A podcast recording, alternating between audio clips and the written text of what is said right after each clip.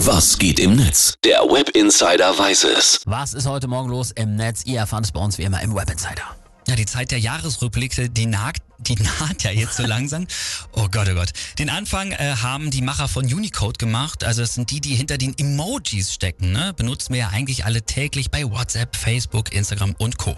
Und äh, die sagen jetzt, welche Emojis am angesagtesten waren? Ganz Jahr genau. Es gibt ein richtiges Ranking. Könnt ihr mal gucken auf uni, äh, unicode.org. Und das hier ist übrigens die Top 3. bin Auf der 3.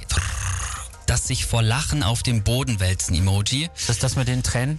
Ja, aber das ist so auch noch so schief. Und, Ah, okay. naja. Dann auf der 2 das Herzsymbol und Ah. auf der 1 das Emoji. Und da ist es, das vor Lachen die Tränen in den Augen hat. Ja. Ja. Ein paar davon habe ich auch benutzt. Ab und an. Ich muss ganz ehrlich sagen, sorry, aber die Liste enttäuscht mich. Also mehr Boomer geht nicht. Das ist Boomer Cringe 5000. Die Nummer 1, dieses Emoji mit den, mit den Tränen, bitte nicht mehr benutzen. Das schreit echt nach alte Leute. Sorry. Ja, ich habe das jetzt auch äh, abgeschafft für mich. Ja, Aber ähm, ja. wir machen uns ein bisschen unbeliebt. Müssen wir ein bisschen aufpassen jetzt. Ich habe noch ein paar coole Fakten drumherum. Also grundsätzlich haben die Top 10 Emojis alle was entweder mit Freude oder mit Liebe zu tun. Sehr also gut. das ist ja schon mal was sehr Gutes. Ne? Außerdem benutzen unglaubliche 92% aller Online-User diese Emojis. Das ist krass. Und gibt es auch ein Negativ-Ranking? Gibt's auch. Mittlerweile gibt's ja über 3600 Emojis, wahnsinnig viele.